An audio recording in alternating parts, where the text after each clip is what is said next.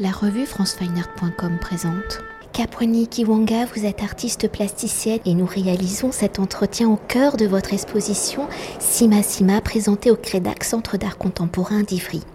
Alors je le rappelle, un lauréat du prix Marcel Duchamp 2020 en artiste chercheuse, vous utilisez les méthodes issues des sciences sociales où vous cherchez à donner une forme à des archives parfois dormantes ou peu connues. Votre travail est une exploration des récits de l'histoire, celles qui n'ont pas été jugées nécessaires, assez importantes pour être inscrites dans les livres, dans l'histoire officielle. Alors dans cette exploration de l'histoire, dans la mise en lumière de témoins souvent inattendus au fil de vos projets, le végétal est au cœur de vos réflexions plastiques. Il est à la fois l'un des acteurs de l'histoire et le vocabulaire de votre écriture plastique.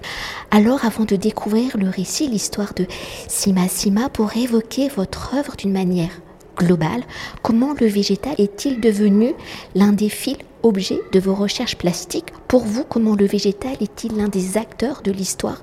Comment ce végétal vous permet-il d'écrire les pans peu connus de l'histoire? Le végétal est, bien sûr euh, un témoin ou euh, des fois un acteur euh, dans les histoires de la planète, mais aussi humain. Donc ici, dans Sima Sima, on a par exemple les, plantes qui s'appellent le, le, fleur de pan, qui étaient utilisées, qui étaient acteurs pour aider des femmes à avorter. Réellement euh, un acteur de ces plantes euh, euh, dans l'histoire de, des femmes qui étaient sur place dans le, sud des Amériques et aussi des femmes de l'Afrique qui étaient amenées par l'esclavage, mises en esclavage, et qui ont vécu les violences de propriétation de leur corps pour le travail, mais aussi à, les, à, les, fins sexuelles, des abus sexuels, pour retrouver hum, le pouvoir dans, ces moments ou ces structures violentes, la plante est venue un peu comme une alliée, euh, un acteur et allié euh, pour ces personnes euh, pour prendre, reprendre contrôle de leur corps. On, a aussi le Rhiza glabianara, qui est une, une, variété de riz très spécifique qui vient de l'Afrique de l'Ouest et qui, on se trouve, au Cernam. Euh, des études par des ethnobotanistes euh, ont confirmé par l'ADN que c'est bien une, riz qui vient de l'ouest de l'Afrique. L'histoire orale dit que cette riz était euh, cachée, apportée dans les, cheveux ou des vêtements des personnes qui étaient transportées dans le, dans le traite d'esclaves. Et du coup, cette riz était planté, a été utilisé euh, pour donner de sustenance supplémentaire aux personnes qui sont sur place. Et aussi, c'était une riz qui était beaucoup euh, conservée, utilisée par les marrons. les marrons euh, étant les, personnes afrodescendants qui ont pris leur liberté et créé des, des nouvelles formations sociales dans la Caraïbe. Donc ça, c'est deux exemples, par exemple, de, de, la roque des plantes dans ces, ces histoires un peu euh, moins connues, on peut dire. Alors si vous avez déjà anticipé euh, ma prochaine question, pour entrer au cœur de l'exposition, hein, Sima Sima, qui est une réflexion sur l'histoire de l'esclavage, sur la dimension humaine de celle-ci, pour écrire ce récit, quels sont les végétaux qui constituent cette histoire? Vous l'avez déjà un peu dit, mais il en reste. Et comment ces végétaux, ces plantes ont-elles permis justement aux esclaves la transmission de leur histoire, de leur origine? Et comment ces végétaux, ces plantes sont-elles également la mémoire de leurs conditions d'esclaves? Pour moi, c'est pas tant une histoire d'esclavage, c'est vraiment une, histoire de marronnage.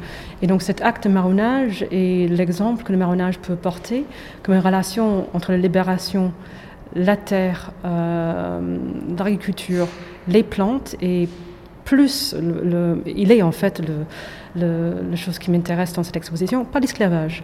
L'esclavage en soi, c'est un système euh, violent, euh, économique qu'on connaît, et c'est pas là mon intérêt. Mon intérêt, c'est vraiment autour de les structures, les gestes, le courage, des, créations faites par les personnes qui ont dû euh, survivre, euh, créer, incorporer dans les structures violentes.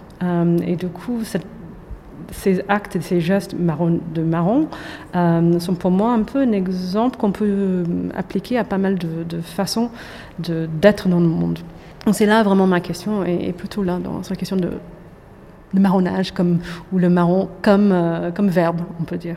Et justement, pour matérialiser donc euh, ces récits de marronnage dans le contexte d'une écriture plastique, comment avez-vous utilisé ces végétaux, le riz et la canne à sucre que l'on n'a pas encore évoqué Quelles sont les formes de leur matérialité? Comment les différentes matérialités sont-elles des indices à la compréhension de l'histoire? Je ne sais pas si on comprend tout de suite euh, l'histoire, mais j'espère que les formes, les matériaux qui sont utilisés ici euh, donne envie de poser des questions. Qu'est-ce qui peut être derrière?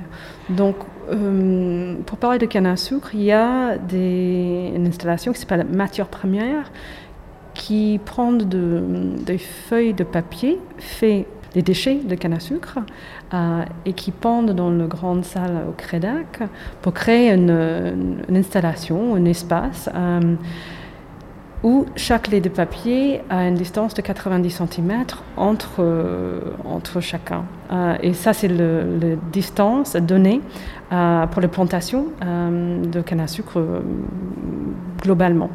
Donc du coup, on est dans quelque chose qui est assez scientifique ou agricole comme espace défini, mais il y a des, un peu de rythme dans, cette installation où on a des, petits espaces vides, on a de temps à autre euh, des ponctuations euh, des objets en métaux qui sont en fait des euh, lames de couteaux de canne à sucre qui sont retravaillés ou reforgés et qui ponctuent l'installation.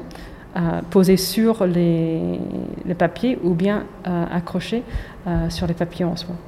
Euh, donc, ce matériel du canne à sucre en soi, il est intéressant pour moi, bien sûr pour son histoire euh, économique euh, et politique, comment ça a vraiment formé et créé et, été le carburant, vraiment on dit le carburant d'une certaine domination des territoires, de création de certaines économies. Mais ce qui est intéressant dans cette papier, c'est que ce n'est pas la canne à sucre en soi, mais c'est le, les déchets de ce processus qui était le moteur d'un capitalisme et d'une domination euh, mondiale. Et là, on est dans un autre euh, discours qui est l'alternative à, couper des arbres pour avoir euh, des, feuilles de papier. Donc là, on a des feuilles de papier qui sont les déchets d'un système euh, qui a produit de sucre, mais qui était assez violent pour la Terre, mais aussi euh, nous, les êtres humains.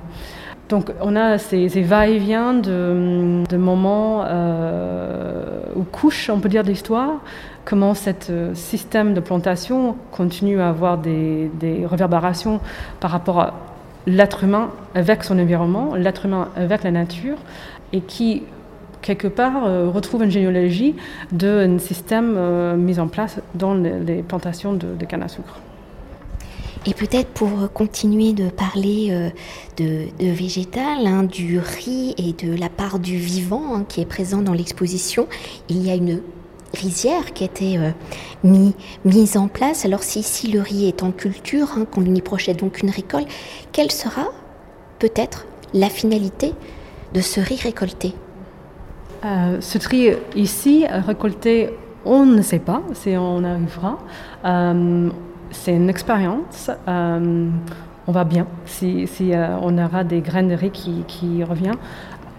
Après, je ne sais pas. L'avenir, je ne sais pas. Souvent, c'est vrai dans mes travaux, il y a des, plantes qui je garde en vie et qui se retrouvent dans d'autres installations. Ah, et ça peut être la même chose pour ce, riz qui soit replanté, regermé et replanté. Mais je ne sais pas encore. On va voir comment ces, ces plantes survivent dans cet environnement euh, spécifique, euh, mais on espère, avec tout le soin qui était donné par euh, les paysagistes, Léonard, par l'équipe de Crédac, qui vont arroser sans cesse et, veiller sur ces plantes. Il y a beaucoup de soins dans cette, installation. On espère qu'elles vont être contentes, qu'elles vont bien grandir, et du coup, qu'elle va percer en pied ou traverser leur socle et utiliser vraiment le socle comme, comme ancrage pour, pour monter. Donc on va bien, bien voir, c'est une expérience que peut-être quand le, le peut ouvrir à tout le monde, il sera un peu plus grande qu'aujourd'hui même. Et alors pour continuer, hein, pour dialoguer avec votre récit, vous avez invité une artiste, hein, Noémie Sauve, ou avec Motif Vivant, cette série de dessins corporent donc des graines, une matière qui peut potentiellement donc donner naissance à des plantes. Alors comment le travail de Noémie Sauve entre-t-il en résonnant justement avec le vôtre? Je pense qu'il y a beaucoup de résonance avec euh, le travail de Noémie de manière générale, mais surtout avec euh, le motif vivant, euh, surtout dans le salle où se trouve le rizière. autres, autres éléments, dans le travail de ce travail spécifique de Noémie, il y a des graines de tomates qui sont qui font partie ou de point de départ d'un dessin, des dessins pardon, il y a trois dessins qu'elle a fait. Donc cette cette graine de tomate est une graine un peu rebelle, qui n'est une graine paysanne, donc qui, peut se reproduire, qui n'est pas une, euh, one-shot euh, de Monsanto ou d'autres, et qui déborde de les contraintes euh, appliquées à l'agriculture, appliquées à, les plantes, et qui eux-mêmes sont rebelles, c'est un libératoire qui déborde vers quelque chose qui peut reproduire. Donc je pense que la potentialité de ce travail euh, est beaucoup en résonance avec la potentialité qui est tentée, qui est prise, qui est, euh, qui est défendue dans, dans, les actes de marronnage et aussi l'histoire de marronnage. Euh, et donc tous les différentes témoins, plantes ou matières organiques qui sont au sein de cette exposition. Merci beaucoup. Merci à vous. Cet entretien a été réalisé par franceweiner.com.